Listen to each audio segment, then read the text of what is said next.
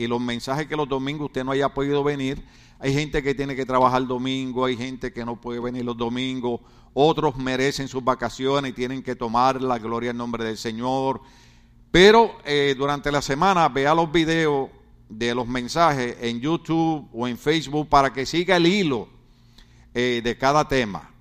Eh, los seres humanos somos muy rápidos para juzgar porque escuchamos un pedacito y hacemos un juicio sin escuchar todo el tema. Por eso yo le digo a la gente, escuche todos los mensajes, no, no me juzgue por un mensaje que yo traigo un domingo, si no escuche todos los mensajes, entonces te va a decir, oh, ahora entiendo porque el pastor eh, está hablando estas cosas, gloria al nombre del Señor.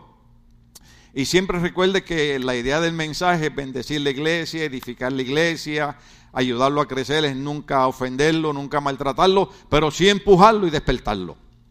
Amén. Así que nadie se sienta mal, gloria al Señor. Ayer no me pude quedar bailando en la boda de Luis porque tenía compromiso, pero asumo que Luis Fernando bailaría ahí, de Night Fever y todas esas cosas. La sea el Señor, por eso no está aquí hoy, por lo tanto que bailó ayer. Gloria al nombre del Señor. Pero es capaz de que llegue por ahí. Gloria al nombre del Señor. Amén. Apocalipsis capítulo 3, verso 19 al 22. Eh, hemos tocado diferentes temas. El domingo pasado eh, yo mencioné, bájamelo un poquitito nada más a, toda la... Eh, mencioné que nosotros no estamos ni en contra de ningún cantante, súbelo un poquitito ahora ni estamos en contra de ningún artista, pero estamos en desacuerdo con las letras vulgares y sucias que usan muchos cantantes, que muchos cristianos escuchan diariamente. Es en lo que no estamos de acuerdo, pero no, no atacamos ninguna persona, ningún artista, ningún joven y más puertorriqueño, gloria al nombre del Señor. Queremos que ellos progresen eh, un poquito monitor, que ellos echen hacia adelante que, triunfen, que se hagan millonarios y se acuerden de nosotros también.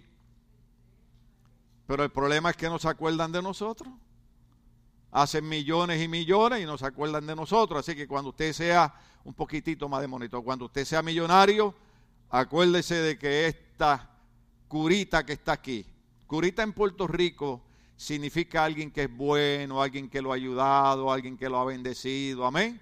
Gloria al nombre del Señor se acuerda de mí para comprarme un apartamento allá en Cayalá. Muchos de ustedes no saben dónde es Cayalá. ¿Alguien sabe dónde es Cayalá? Ah, ahí va a ser mi apartamento. Y al frente un restaurante griego. Gloria al nombre del Señor, aleluya. Y uno en Puerto Rico y otro en Florida. Así que necesito tres hermanos que se saquen la lotería. Gloria al nombre del Señor. Apocalipsis capítulo 3, verso 19, eh, verso 19, Apocalipsis 3, 19, eh, para no repetir tanto ni, ni, abusar de su tiempo, hoy voy a hacer igual que el viernes, voy a hacer corto en el mensaje, gloria al Señor, aunque le dije a René que estuviera listo para que siguiera el mensaje, gloria a Cristo. Si yo hago una pausa muy larga, si usted ve que yo hago, usted empieza a aplaudir y empiece a alabar a Dios para que yo me despierte. Aunque es más cómodo cuando usted está allá, porque allá usted está cómodo y usted hace. Y yo acá no me puedo dormir. Entonces, hemos estado hablando de la situación por la cual el Señor le dice a la iglesia de la Odisea, te quiero vomitar de mi boca. Porque la Odisea era una iglesia tibia y hemos hablado de la tibieza que ha envuelto a la iglesia cristiana, especialmente en Estados Unidos, después de haber sido una, haber sido una nación misionera, después de haber llevado el mensaje a tantos países, ahora se ha vuelto una iglesia tibia. Entonces necesitamos entender y comprender eh, que una de las razones es que los cristianos hemos dejado de adorar a Cristo, hemos dejado de alabar a Cristo por seguir cantantes y, ídolos humanos, ¿verdad?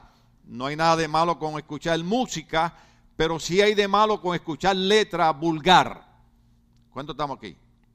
O sea, letra que, que, promueve la fornicación, el adulterio, eh, relaciones sexuales con cuatro y cinco parejas. Eso, eso no es bueno para la mente de un cristiano. Y escuche el mensaje del, del domingo pasado para que entienda por qué estoy diciendo esto. Ahora, el Señor le hace una promesa a la iglesia de la Odisea, que era una iglesia tibia, pero escuche bien qué es lo que dice el verso 19 yo reprendo, ¿yo qué? Yo reprendo y reprender no es hacer daño. ¿Cuántos padres hay aquí? ¿Usted ha reprendido a sus hijos alguna vez? A mí me reprendía mi mamá. O sea, reprender es regañar, corregir, disciplinar. Entonces, Dios dice, yo reprendo y disciplino. ¿Ve? Ahí está confirmado. Reprendo y disciplino. Ahora, recuerde que la Biblia dice en el libro hebreo que la reprensión de Dios es para llevarnos hacia la salvación. Nunca es para hacernos daño. Dios nunca permite que pasemos por una enfermedad, por un problema, por una dificultad, por un accidente, para hacernos daño, sino siempre Dios saca provecho de las cosas que pasan en nuestras vidas, porque la Biblia dice que todas las cosas operan para bien a los que aman a Dios. Entonces dice, yo reprendo y disciplino a todos los que, a todos los que. Entonces quiere decir que cuando mi mamá me regañaba, no es porque era mala, sino porque me amaba. ¿Cuántos padres aman a sus hijos? Pues corríjalos, repréndalos. Uno de los problemas que estamos teniendo, yo le he dicho a usted, todavía no he llegado ahí, es hablar de la generación Z. Ya llegamos ahí, ya llegamos a la generación Z. Antes eran los milenarios, ahora es la generación Z. La generación Z es la generación de jóvenes que son eh, inclusivos. O sea, significa, yo creo lo que creo, hago lo que hago, no me importa lo que piensen mis padres, no me importa lo que piensen las autoridades, no me importa lo que piense la iglesia, yo hago lo que yo quiero hacer. Entonces, la razón que tenemos una generación inclusiva es porque los padres se les olvidaron de mostrarle el amor, no abusando de los hijos, porque no hay que abusar, ni hay que rajarle la cabeza como mi mamá que me daba con el palo de la escoba. A ustedes le daban con el cincho de la, y el cable de la, de la, de la estufa y de la, de la plancha. Eh, no hay que hacer eso, pero hay que reprender a los niños. Yo recuerdo cuando yo le decía a los padres, hágame un favor, cuando usted vea a sus niños trepados en la silla de la iglesia, usted me los baja. En su casa lo pueden hacer, en la iglesia no. Eso no es que no amamos a los niños, eso es que los amamos tanto que queremos enseñarle a respetar para que cuando vayan a un lugar ajeno caigan bien. Porque no hay peor cosa que un niño caer mar por indisciplinado. Algunos adultos también. Entonces, hay que entender que Dios nos reprende y nos disciplina porque nos nos ama, porque nos ama. Yo sé que nosotros nos quejamos de Dios, criticamos a Dios, nos e, enojamos con Dios, eh, algunos hasta dicen cosas malas de Dios, pero tenemos que entender que la razón por la que Dios le está diciendo a la Odisea, tú eres una iglesia tibia, te tengo que reprender, te tengo que disciplinar, no porque no te quiero, todo lo contrario, sino porque te amo. Entonces, hay veces que nosotros los pastores predicamos y decimos cosas que la gente se enoja con nosotros. Ay, lo dijo por mí. Cuando una persona dice, el pastor predicó eso por mí, yo digo, ay, qué, qué vanidoso y egoísta esa persona. Cree que es la única que está en la iglesia. Cuando yo predico un mensaje, lo hago por toda la iglesia en general. Ahora, si una sola persona estuviera haciendo algo malo, yo también predicaría en contra de eso malo. ¿Sabe por qué? Porque yo tengo que proteger toda la iglesia. Porque los pastores amamos la iglesia y amamos la obra de Dios. ¿Cuántos pueden entender eso? Yo entiendo que hay pastores que son malcriados, que son ofensivos, que son abusivos, pero hay otros que no lo somos, hay otros que lo que queremos hacer es ser un poquito fuerte para despertarlo a usted, para que usted se caliente en el espíritu.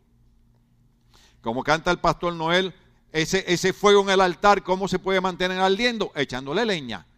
Entonces, échale leña al fuego, enciende el fuego del Espíritu Santo en su vida y para encender el fuego del Espíritu Santo hay varias cosas que hay que hacer. Número uno, hay que congregar. Aleluya, dése un aplauso a usted mismo. Dice, pastor, ¿y para qué yo me estoy aplaudiendo? Porque está congregando. Está en la casa del Señor. La primera fase para dejar de estar tibio es congregar. La segunda es leer la Biblia. La tercera es, hay que orar, aunque sea el Padre nuestro. ¿Cuántos se saben el Padre nuestro en memoria? Padre nuestro que estás en los cielos, permite que me saque la lotería. No. Padre nuestro que estás en los cielos, santificado sea tu nombre. Es una adoración, por lo menos el Padre nuestro, y esto lo hacemos para que usted despierte, ¿no? Pero eh, aunque sea, hacemos el Padre nuestro. Orar. Luego, hay una parte bien importante convivir los hermanos los unos con los otros. ¿Por qué? Porque al convivir los unos con los otros nos alimentamos la fe y nos motivamos porque descubrimos que hay veces que yo pienso que yo soy el único que tengo un problema. Y cuando hablo con dos o tres hermanos descubro que ellos también están pasando por problemas. ¿Y sabe qué hacemos? Oramos los unos por los otros. Porque la Biblia dice orar los unos por los otros. Cuando oramos los unos por los otros, nos fortalecemos, nos ayudamos. Y sabe que a la larga vemos a Dios hacer la obra. A veces pensamos, ay, fulano se enfermó porque está en pecado. No, fulano se enfermó porque es un ser humano. Fulano tiene problemas porque es un ser humano. Pero la diferencia con fulano es que tiene hermanos en Cristo que oran por él. La diferencia del pastor es que tiene una congregación que ora por él también. ¿Cuánto estamos aquí? Yo sé que es más fácil hacer juicios y condenar. A veces yo digo palabras que la gente dice, ay, me está enjuiciando. No, no, no, no, no. A mí no me gusta enjuiciar a nadie. Pero lo que nosotros hacemos es entender que todos somos seres humanos y que a veces desconocemos las cosas que están pasando a la gente y que lo mejor que podemos hacer es orar los unos por los otros. ¿Cuántos estamos aquí? Nadie sabe los problemas que, nadie, que, está pasando nadie. En eh, mi país dice, nadie sabe lo que hay en la olla más que la cuchara que la menea. Entonces, hay personas que están pasando por diferentes problemas pero son también como la juventud Z, inclusive no se lo dicen a nadie. ¿Sabe por qué? Dicen, yo no tengo que decirle a nadie mis problemas. No, hermano. Yo era así cuando no era cristiano. Ahora que soy cristiano hablo hasta de más. Ahora que soy cristiano a veces llamo a Ra, llamo a Maldonado, llamo a René, llamo a Luis. Mira, siervo, ora por mí, que estoy pasando por esto, que me duele la espalda, que estoy así. Ahorita que yo les dije a ustedes, voy a, a poner a René a predicar porque llevo dos días desvelado, sin dormir. Yo le tengo que decir eso a ustedes. Usted dirá, eso no es problema mío si no puedo dormir, porque yo estaba durmiendo anoche como una vaca después de haber comido hierba. Pues yo no, yo no comí hierba anoche. Así que, pero ¿qué significa eso? Significa que yo confío que tengo unos hermanos en Cristo, tengo una congregación, tengo gente que obedecieron el mandato del Señor que dice, amaos los unos a los otros. No mire para el lado ahora. Porque hay gente que usted los mira y dice, el Señor me dijo que te amara, pero todavía tengo problemas de audición. No oigo bien. Fíjese que amarse los unos a los otros, el Señor tuvo que hacerle un mandamiento. ¿Sabe por qué tuvo que hacerle un mandamiento? ¿Lo puedo decir? Porque hay gente difíciles de amar. Hay familiares, lo digo, que usted no los quiere invitar a sus cenas. ¿Sí o no? Usted hace una lista. Bueno, ahora para el Día de Acción de Gracia vamos a invitar al cuñado, a la cuñada, al primo, a la prima. Ay, este sobrino, dile que no vamos a hacer nada este año. Porque hay gente que su comportamiento, su actitud, su manera de ser, eh, nos crea problemas en amarlos. Pero el caso es que Cristo dijo, amaos los unos a los otros. Aunque la persona nos caiga gorda, aunque la persona nos caiga flaca, porque una discriminación siempre es decir que nos caiga gorda. Las gorditas van a decir, ¿y qué con nosotras? Hay que decir también, me cae gorda y me cae flaca. ¿Sí? Hay gente, hay gente que en Puerto Rico decimos, hay gente que son huevos sin sal. ¿Cuánto sabe lo que es eso? Ahora yo pues, si como huevo es, es sin sal. Pero usted antes, cuando usted comía sal, ¿usted trató de comer huevo sin sal? ¿Usted ha tomado café sin azúcar, aunque a algunos le gustan? Entonces, hay gente que son así. Usted los ve y dice, ahí viene el huevo sin sal. Pero una de las cosas que ayuda a la iglesia a dejar la tibieza espiritual es hacer el esfuerzo de comenzar a practicar el amarnos los unos a los otros. ¿Por qué razón? Porque yo le puedo encontrar allí, oh, ese joven guapo que está ahí, gloria al Señor, varios defectos, aunque tú no tienes ninguno, gloria a Dios. Pero cuando yo busco tus defectos, digo, le encontré 10 defectos allí. Entonces después yo me tengo que mirar en el espejo a ver si los 10 defectos que yo le encontré son mis defectos que los estoy viendo en él. Porque muchas veces nosotros encontramos defectos en la gente que los defectos no son de ellos, son los nuestros que los estamos reflejando en otras personas. Entonces, una, una de las maneras de dejar la tibieza es comenzar a dejar de estar viendo los defectos de la gente y decirle al Señor, Señor, mis defectos son los que yo necesito mejorar. Hay gente que tiene defectos de ira. cuando estamos aquí? Hay gente que por cualquier cosa se enoja. Hay gente que por cualquier cosa pelea. Y decimos, no, es que el hermano me hace enojarme. No, no es el hermano. Eres tú que te enojas de cualquier cosa. Yo estoy leyendo el libro de la doctora Carolyn Leaf y dice, en la vida va a haber problemas, no hay manera que puedas evitar los problemas de la vida, pero sí hay manera de controlar cómo tú reaccionas ante esos problemas de la vida. Usted me puede hacer enojar a mí, yo decido cómo yo reacciono.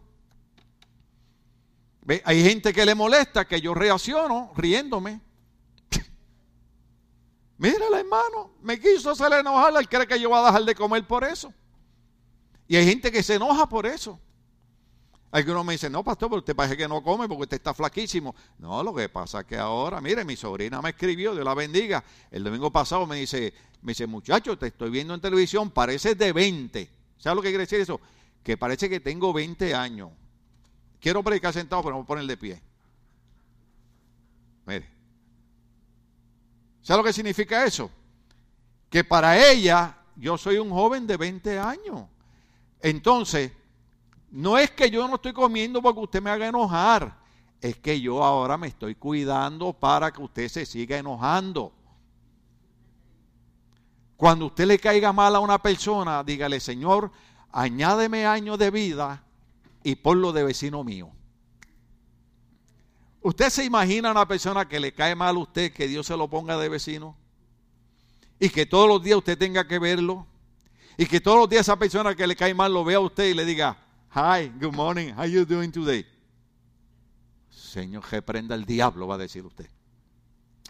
Pero una de las razones por las cuales las iglesias cristianas se han eh, entibiado y están en tibieza espiritual es porque han dejado de practicar el amor cristiano. La Biblia dice, yo sé que es difícil en estos días por los engaños, las mentiras, los fraudes, pero la Biblia dice en el libro de Santiago, si tú ves a tu hermano tener necesidad y tú tienes con qué ayudarle y no le ayuda, eres peor que un impío. ¿Cuántos ustedes recuerdan años atrás cuando las iglesias cristianas siempre estaban ayudando y cooperando a la gente necesitada? Ahora, déjeme decirle, nuestra iglesia todavía lo sigue haciendo. Yo sé, a mí no me gusta decirlo de aquí porque la Biblia dice no sepa tu izquierda lo que hace tu derecha, pero si algo ha hecho el Ministerio Bautista luego los últimos 20 años ha sido ayudar más de 6 mil inmigrantes indocumentados que están en el norte de California recogiendo fruta en los campos. Porque si esa gente tiene necesidad y nosotros podemos ayudarle y no lo hacemos, somos peores que los impíos. Una iglesia tibia se olvida de ayudar a la gente necesitada. Pero una iglesia llena del fuego de Dios es una iglesia llena del amor de Dios y es una iglesia que cuando ve a nuestros hermanos inmigrantes en necesidad, le da la mano. Mi oración ahora es, Señor, mira, mira los dreamers, mira los dreamers, mira las leyes. A mí no importa si es republicano, demócrata, verde, azul o colorado. Toca el corazón de ese hombre que está al frente, toca el corazón de los congresistas, toca el corazón de esa gente y haz algo para que estos jóvenes puedan vivir tranquilos en este país. Entonces, le dice el Señor, yo reprendo y disciplino a todos los que amo. El Señor lo hace porque nos ama. Entonces, cuando el Señor nos disciplina y nos corrige, decimos, por eso dejé de ir a la iglesia, por eso no creo en la iglesia, porque mira lo que Dios permitió que me pasara. Mire, si usted quiere que hablemos de que Dios permitió que pasara, pregúnteme a mí. Porque yo le puedo dar a usted las mejores excusas por las cuales dejar de servirle a Dios. No solamente dejar de ser pastor, de irme de la iglesia, de volverme a la droga, de volverme al alcoholismo, de volverme a la vida perdida. Porque a mí me han pasado cosas que yo le he dicho al Señor, ni al diablo le pasan. ¿Cuántos estamos aquí? Por eso es que uno de mis salmos favoritos es el Salmo 73, donde Asaf le dice al Señor, yo te he servido en integridad y mira todas las cosas que me pasan y aquellos impíos haciendo cuantas cosas malas, ni catarro les da. Honestamente, ya estoy terminando, me falta una hora más. ¿Cuántos de ustedes alguna vez le ha pasado algo que le ha dicho el Señor? Aquel sinvergüenza no le pasa nada y yo que te estoy sirviendo, mira lo que me está pasando. Pero no importa lo que pase en nuestras vidas, Dios sigue estando del lado de nosotros. ¿Usted sabía eso? Dios sigue estando del lado de nosotros. ¿Usted se imagina yo cruzar por el valle de sombra y de muerte solo? Hay una diferencia. Se lo tengo que citar, aunque usted se lo sabe de memoria, pero puede ser que hoy caste la idea. El salmista decía, aunque yo ande en valle de sombra y de muerte, no temeré mal alguno, porque tú estarás conmigo. ¿Ve la diferencia? Una diferencia es cruzar por problemas solo y otra diferencia es cruzar por problemas y enfermedades sabiendo que tú estarás conmigo. Es, no sé cómo explicarlo, pero eh, eh, una de las maneras que, que, la iglesia puede recuperar otra vez el fuego de Dios es entender que Dios no nos reprende ni nos disciplina porque es malo, sino porque nos ama. Entonces nosotros comenzamos a darle gracias y comenzamos a bendecirlo. Algunos de ustedes ya tienen que haber pensado en darle gracias a sus padres porque cuando usted era pequeño su papá lo corregía, su papá le decía, no vas para el baile, no vas para la cantina, no vas con tus amigos, no vas a fumar marihuana, no vas a beber porque quiero que te vayas a la escuela y seas un triunfador en la vida. Hoy que han triunfado, deben estarle dando gracias a sus padres. Vamos, denle el aplauso al Señor. La gente en la iglesia critica a los pastores, que el pastor es un fanático, es que el pastor no quiere que yo vaya al concierto de fulana, el pastor no quiere que yo vaya, yo, no, usted puede ir donde usted le da la gana, yo no soy el papá suyo. Yo mi trabajo aquí es traerle el mensaje de Dios, usted decide si lo obedece o no, pero, ¿qué palabra usted? Después no le eche la culpa a Dios por lo que le pasa allí. Lo que la gente no comprende es que lo que yo trato de hacer es, mire, yo no le voy a decir la edad mía, pues yo soy menor que Luis Él es mayor que yo como por 10 años. Y él tiene 68 años, así que yo tengo 48. Amén. Cuando usted entra en edad, a usted lo que le preocupa es ver una juventud que puede llegar a un futuro exitoso, triunfante, victorioso, y no comprenda que la razón por la que usted lo está aconsejando hoy es porque usted no quiere que sea un derrotado cuando llegue a los 60 años. Los jóvenes en la iglesia, cada vez que el pastor dice algo, usted se enoja, debe decir, me enojó lo que dijo el pastor, pero doy gracias a Dios por ese pastor, porque aunque yo no soy el hijo de él, aunque él es solamente mi pastor, bueno, soy hijo de él espiritualmente, pero él no es mi papá, no es mi mamá, pero predicó eso porque le interesa que yo triunfe dentro de 10 o 15 años. ¿Cuánto estamos aquí?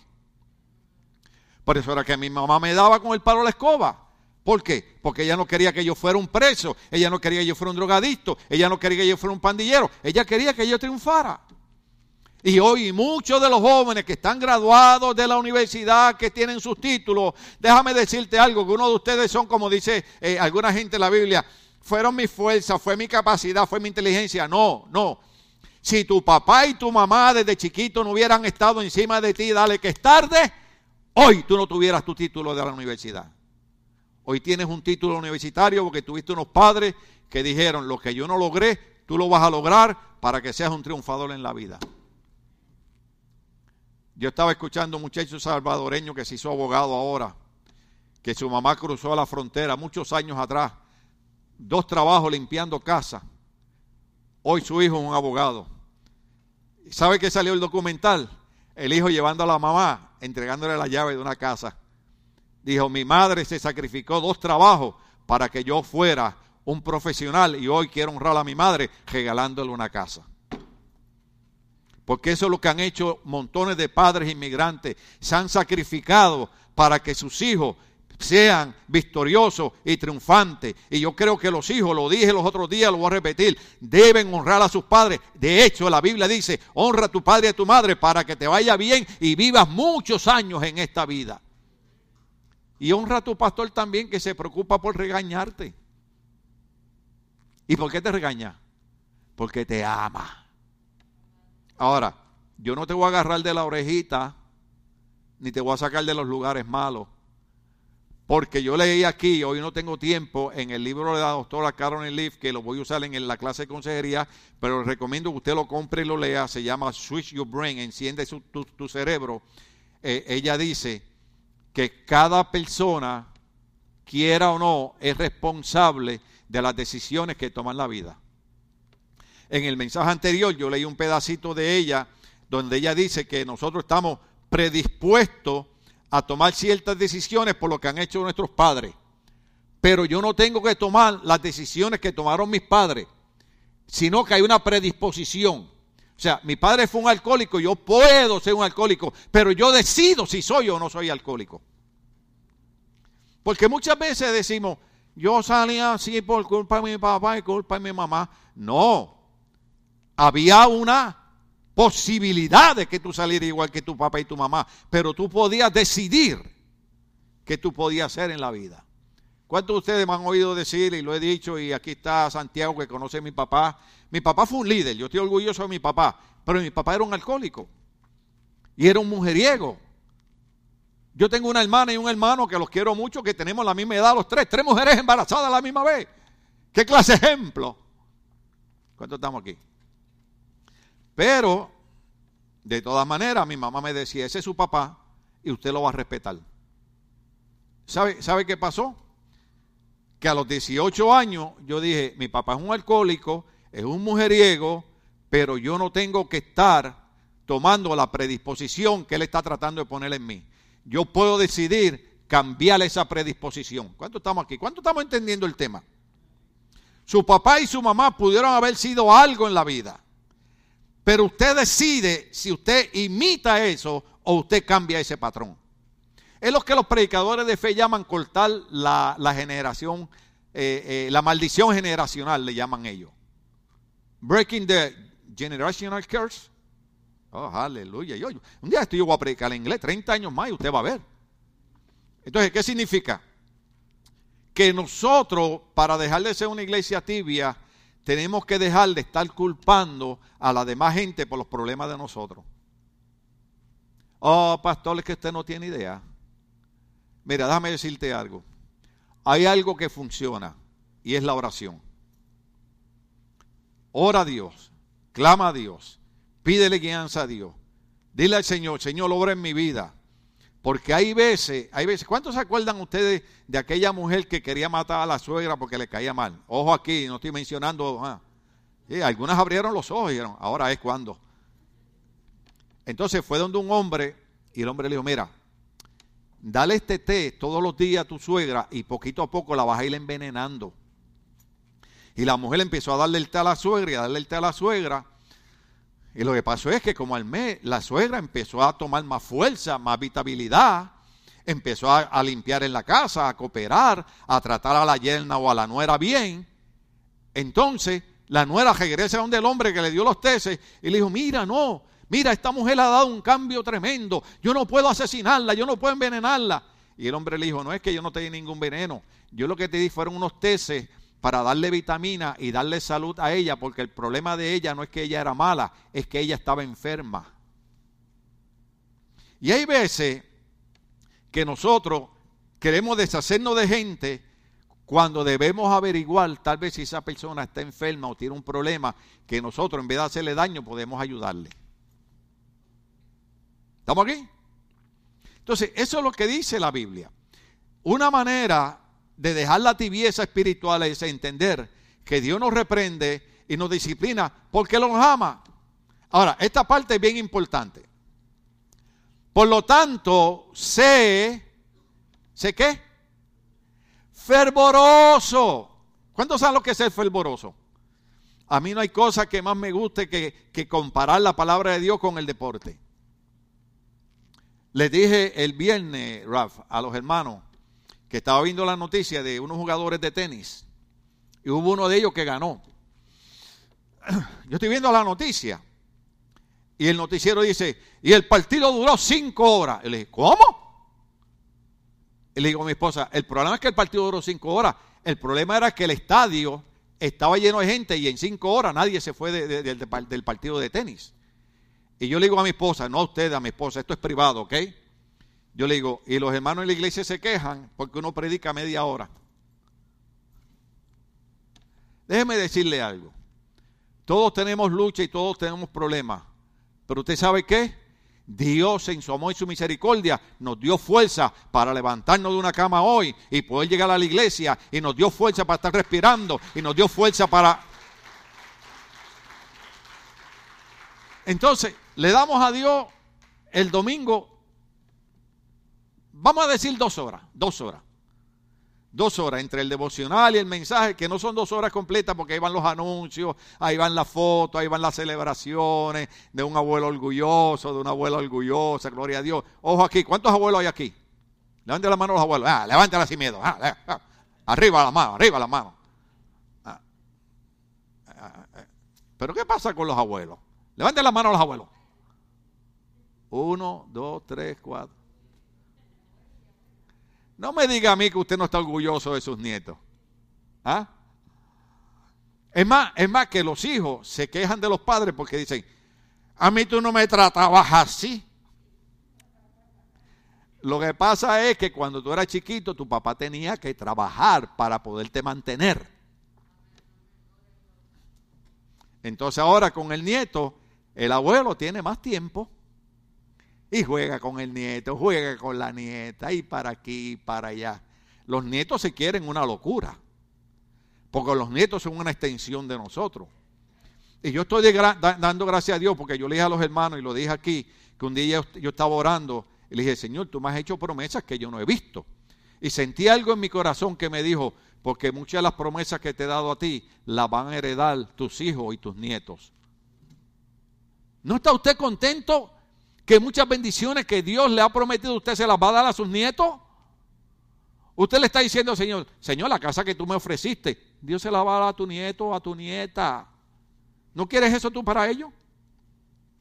No es una bendición que las promesas que Dios nos hace a nosotros también las heredan nuestros hijos. Tengo unos versos ahí, creo que no me va a dar el tiempo a llegar porque quiero estar ahí. Ahora, yo dije que comparo el deporte con cierta cosa de la palabra, porque ser fervoroso es ser como, como, como entregado, como, como dispuesto, como, como, como decimos en Puerto Rico, quítate tú para ponerme yo.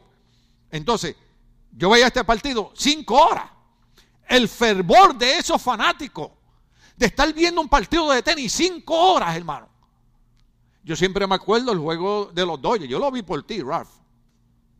Yo voy a ti empiezan los Dodgers a jugar. Y palo va y palo viene. Y ahí yo estaba como cantinfla cuando estaba peleando con el tipo aquel que puño va, puño viene, y puño viene, y puño viene, y puño viene, y puño viene. Entonces va el partido y va el partido y va el partido. Y digo, pero cuando esto se va a acabar? Y sigue el partido. Cinco horas, quince minutos. Yo después le dije, Señor, yo te pido perdón. Porque estuve cinco horas 15 minutos frente al ojo del diablo, digo así decía el hermano Gille, viendo un partido de pelota. eso no me va a llevar al infierno, ni, ni, Dios me va a castigar por eso. Pero lo que yo quiero decir, ¿cuántos pueden entender? Que si yo tuve el fervor de estar 5 horas, 15 minutos disfrutando un juego de pelota, puedo tener el fervor para venir a la iglesia y alabar y glorificar el nombre del Señor y decir, no importa lo que pase, yo le voy a seguir sirviendo al Señor, no importa lo que pase, yo voy a tener el fervor de ir a la iglesia, de leer la Biblia, de glorificar al Señor, y aunque el pastor me caiga gordo, voy a tener el fervor de orar por él también. Dale el aplauso a Dios y te atreve. Eso es fervor. Yo dije algo el viernes pasado, escuchen los mensajes los viernes. Cuando una persona empieza a perder el fervor, yo sé que usted dice, bueno, pero usted ahorita habló del amor. Sí, pero también hay cosas que el Señor le dijo a los discípulos. ustedes vayan y prediquen mi mensaje a todas las casas. En la casa donde no lo reciban, sacudan el polvo de sus pies y se van. Entonces, esto suena feo. Ojo aquí, ¿cuántos están aquí? ¿Cuántos tienen el cerebro conectado? Ahora sí voy a decir como la doctora Liv, switch your brain, encienda su cerebro. Sí, porque a veces uno dice una cosa y la gente entiende otra, ¿no? Tú sabes, como dicen en Guatemala, eh, eh, eh, que el sordo no oye, pero compone. ¿Usted, ha oído gente así? Que usted le dice una cosa y ellos dicen que usted le dijo otra.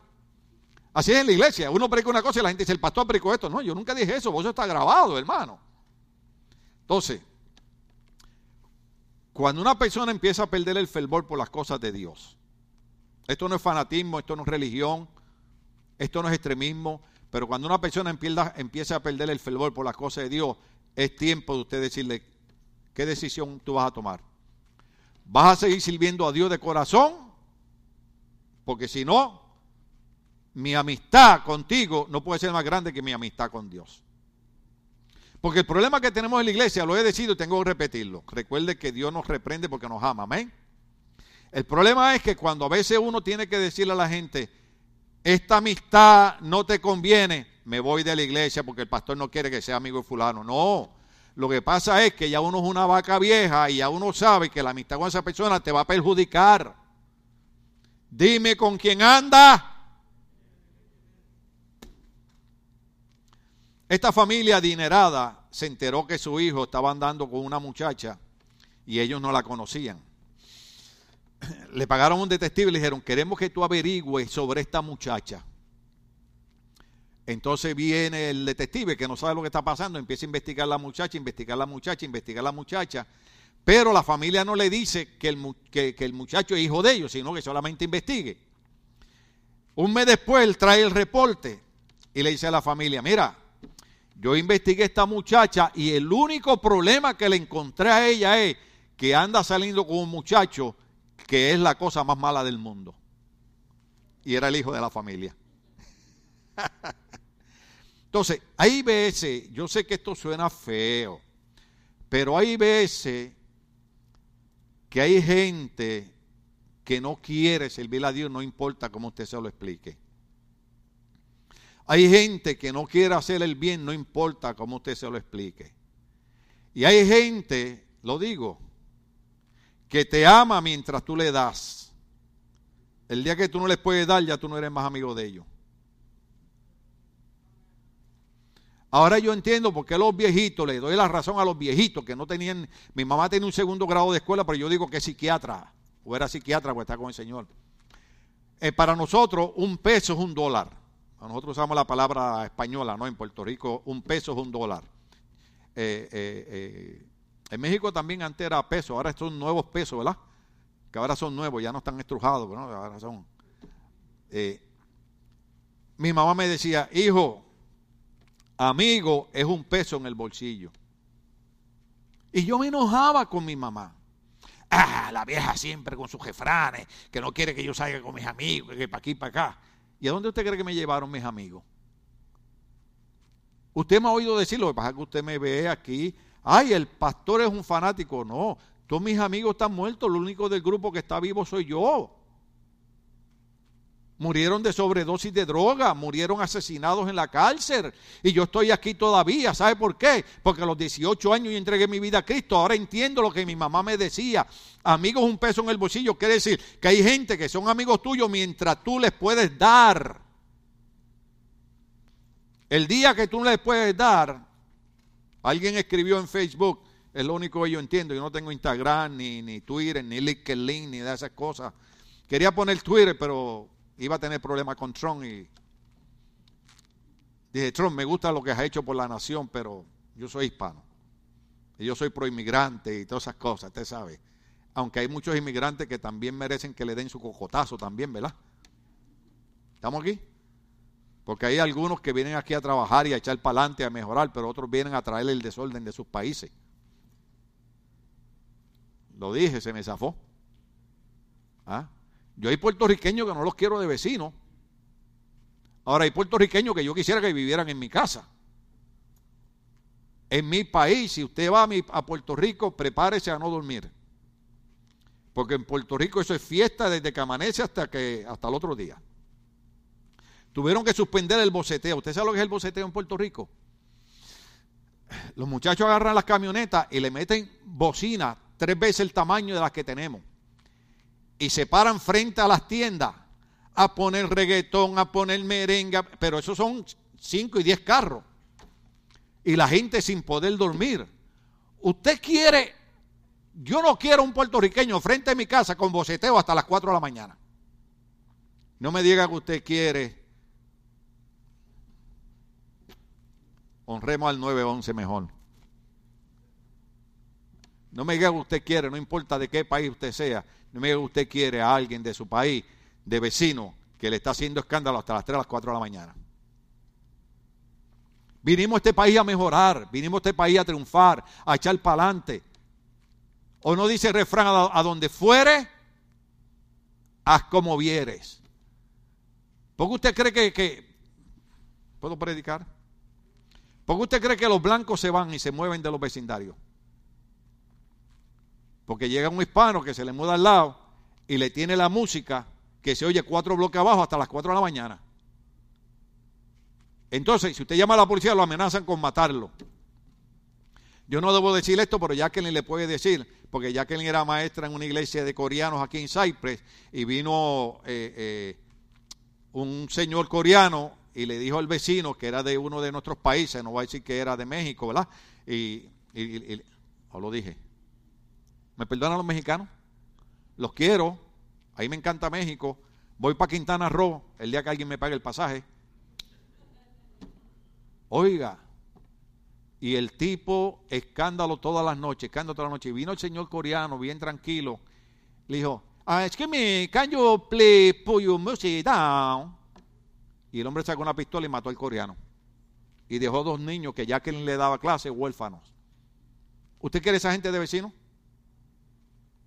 Cuando los mexicanos han sido una gente que han sido de ejemplo en este país, nuestros bisabuelos, nuestros abuelos prácticamente construyeron a California, no debemos nosotros seguir el ejemplo de nuestros bisabuelos y abuelos que fueron gente decente, gente trabajadora, gente educada que hicieron un esfuerzo por ayudarnos a nosotros. Es más, un aplauso por esa gente buena que vinieron aquí a trabajar y a hacer el bien en este país. Sea el nombre de Dios glorificado. Nosotros tenemos, la Biblia dice, no imites lo malo, imita lo bueno. Pero la gente somos dulces para imitar lo malo. Vemos a aquel fumando marihuana, yo quiero probar. No tienes que probar esa porquería, eso te va a hacer daño. Déjeme decirle algo. ¿Me puedo confesar con ustedes, aunque ustedes no sean curas? Yo todavía tengo daño de las drogas. ¿Usted sabía eso? Dice, no, pastor, usted no parece. Sí, sí. Mire, el primer daño es arriesgarme a ser pastor de ustedes. Hay que estar afectado en el cerebro para pastorear. Pero cuando usted le toca gente buena como ustedes, uno dice, olvídate del daño del cerebro. Tengo gente ahí buena. Déjeme decirle algo y esto es serio. Con todos los problemas y las dificultades que usted tiene y algunos de ustedes que son feos, son gente buena. Pero ¿cuántos saben que se lo digo por molestarlo para, para alegrarle la vida un poco? ¿Cuántos ustedes saben que yo sé, que nadie me lo tiene que contar, que muchos de ustedes tienen problemas en su vida y el ratito que están en la iglesia, yo les alegro la vida con el mensaje? Como dicen los, como dicen los negritos, can I hear Yo les a ustedes que un psiquiatra dijo que cuatro segundos de risa son cuatro horas de depresión que se le sale a uno del cuerpo. Así que si usted se ha reído ocho minutos, me debe un montón de dinero. ¿Por qué? Porque la palabra de Dios también produce gozo, produce alegría, produce esperanza, produce bienestar y sobre todo una esperanza y una perspectiva de que no importa lo que esté pasando hoy, Dios va a cambiar ese destino que yo estoy viendo malo, lo va a cambiar por bueno porque Dios es un Dios que quiere el bien para cada uno de nosotros, especialmente para nuestros hijos y para nuestros jóvenes. No vinimos a este país para hacer la escoria, vinimos a este país para decirle a la gente de este país que nosotros somos tan educados y tan inteligentes o más que ellos. Ahora voy a decir algo. ¿Cuántos vieron el programa de Artemis en Florida, el cohete que va para la luna? ¿Nadie lo vio? Pónganse en onda. Ahí hay dos hispanos que trabajaron en ese proyecto. Uno es una muchacha puertorriqueña y el otro es un muchacho mexicano de 26 años. Un mexicano y una puertorriqueña, hispanos, que los gringos los miran de lado, ahí están haciendo posible que un cohete llegue a la luna que son hispanos. ¿Por qué? Porque en vez de estar perdiendo el, tiempo metiéndose droga y estar hasta las 4 o 5 de la mañana borracho en un nightclub, estaban en una escuela estudiando y estaban en la casa leyendo libros y hoy son unos profesionales haciendo posible que un cohete vuelva a llegar a la luna. Y yo creo que esos hispanos merecen un aplauso por la honra que le están dando al pueblo hispano. Sea el nombre de Dios glorificado. Ay, se me fue el tiempo. René, yo te iba a poner a predicar. Sigo. Si me muero aquí, tú me llevas. Amén. Pues tranquilo, que todavía me faltan. Estoy preparando la celebración de mis 70 años. Les estoy avisando para que ya vayan vendiendo las botellitas y las latas y esas cosas. A, mí, a los 70 años eh, voy a ponerme, hasta me voy a registrar. Así como hacen los que se casan. Me voy a registrar para los regalos. Y cada regalo mío cuesta de 100 dólares para arriba. Algunos van a decir, 100 que sale le voy a comprar yo. Yo cuando voy a Guatemala me toma como una semana. ¿Y cuánto hay aquí? Fui a un restaurante. Oye, Luis, oye esto. Fui a un restaurante a comer. Y le di un montón de que sale el chamaco. De propina. Y el chamaco se me queda mirando y dice, un muchacho me atendió muy amable en, en, en Zacapa. Y me dice, Señor, ¿de verdad me va a dar esto? Le digo, sí, sí, sí, eso es para ti, eso es para ti. Y veo que va donde otra muchacha y le dice, entonces eh, el tío de, eh, Mario, tío Mario, le digo tío Mario, tío de mi esposa, me dice, no, lo que pasa es que le diste 30 dólares de propina. Le digo, ah, bueno, yo como le di que sale, si usted me hubiera dicho que eran 30 dólares, yo lo hubiera bajado al asunto. ¿Cuánto estamos aquí? Nos toma tiempo pero nosotros tenemos que tener el fervor de ser gente de bien, gente de triunfo, gente de prosperidad. Déjeme decirle algo aquí. Yo sé que en muchos de nuestros países vivimos pobres, vivimos en necesidades, pero lo que pasa es que hay gente que no tiene fervor para estudiar, no tiene fervor para trabajar. Oiga, yo, yo me he dado cuenta, ¿cuántos de ustedes han dado cuenta que usted va a un lugar donde hay mucha de nuestra gente que trabaja y usted dice, Dios mío, pero ¿qué es esto? Fervor. Cuando yo trabajaba en la, Boeing Company, que era, antes era la McDonnell Douglas, el jefe mío llamaba a mi esposa y le decía, Miss Cindy, no, no espere por José que se va a quedar conmigo trabajando. Él prefería que el hispano se quedara trabajando dos horas extra, tiempo extra, que le llaman overtime, trabajando porque sabía que el hispano iba a hacer mejor trabajo que los gringos. Eso es lo que tenemos que hacer. Tenemos que dar un ejemplo de que somos gente fervorosa, de que todo lo que hacemos lo hacemos con amor, lo hacemos con interés, lo hacemos con bien y que somos gente honrada. Mi esposa llegó a administrar 22 farmacias aquí en California, 22 farmacias, y ahí está Juan que es testigo. ¿Cierto Juan o no? Levanta la mano si eso es cierto. 22 farmacias. Después del dueño de las 22 farmacias, mi esposa era la encargada de 22 farmacias. Ahora, ¿sabe por qué? Porque mi esposa empezó ahí como cajera. Y un día se quedaron 20 dólares que no sabemos si se le cayó a alguien o los pusieron a propósito. Y vino mi esposa, agarró los 20 dólares, los puso en un sobre y se los entregó al jefe le dijo, hey, no sé. Y cuando el jefe vio que mi esposa era una mujer honesta, hispana, le dijo, tú no sigues siendo más cajera, tú te vienes para la oficina. Yo necesito a alguien de confianza. Y llegó a administrar 22 farmacias todos los días a las 7 de la mañana, lo primero que mi esposa hacía era mover más de 2 millones de dólares hacia el banco de 22 farmacias. ¿Por qué? Porque era una hispana que tenía fervor en su trabajo. Y nosotros debemos tener fervor en las cosas espirituales para dejar la tibieza espiritual.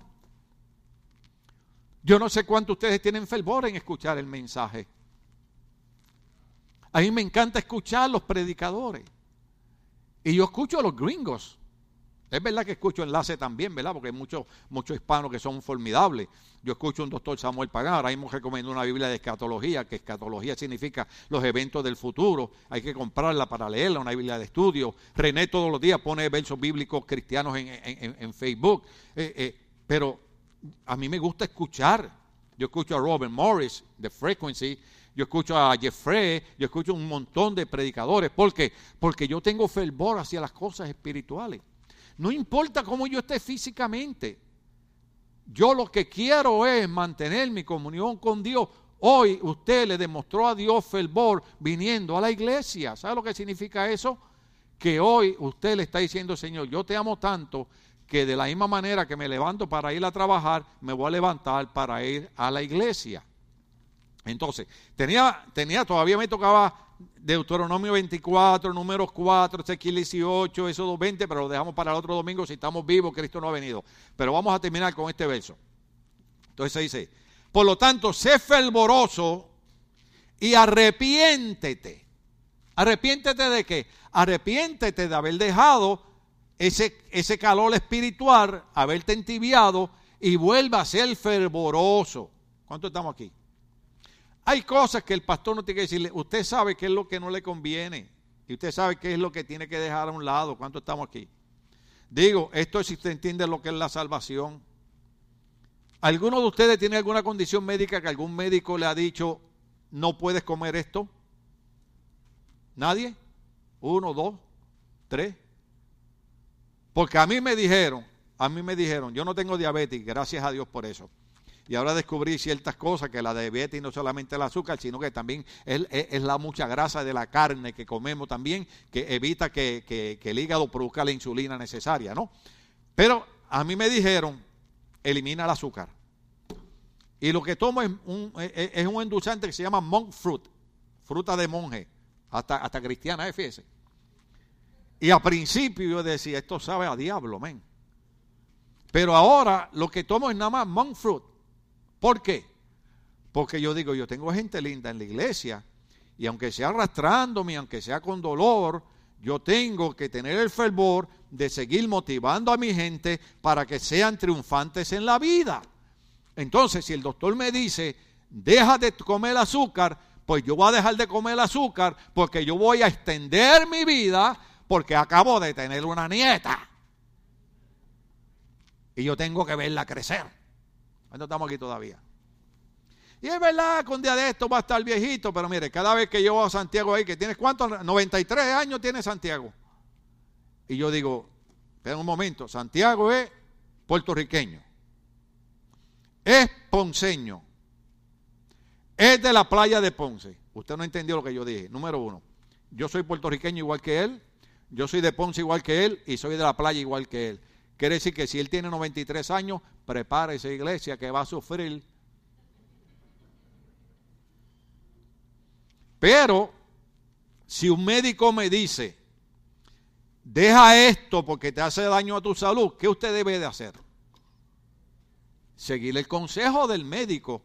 Y Dios en su palabra nos dice, como predicamos el domingo pasado, que hay ciertas cosas que nosotros tenemos que dejar porque afectan nuestra salud espiritual. Por ejemplo, el domingo pasado usamos Efesios 4:29 y usamos Efesios 5:4. Amén.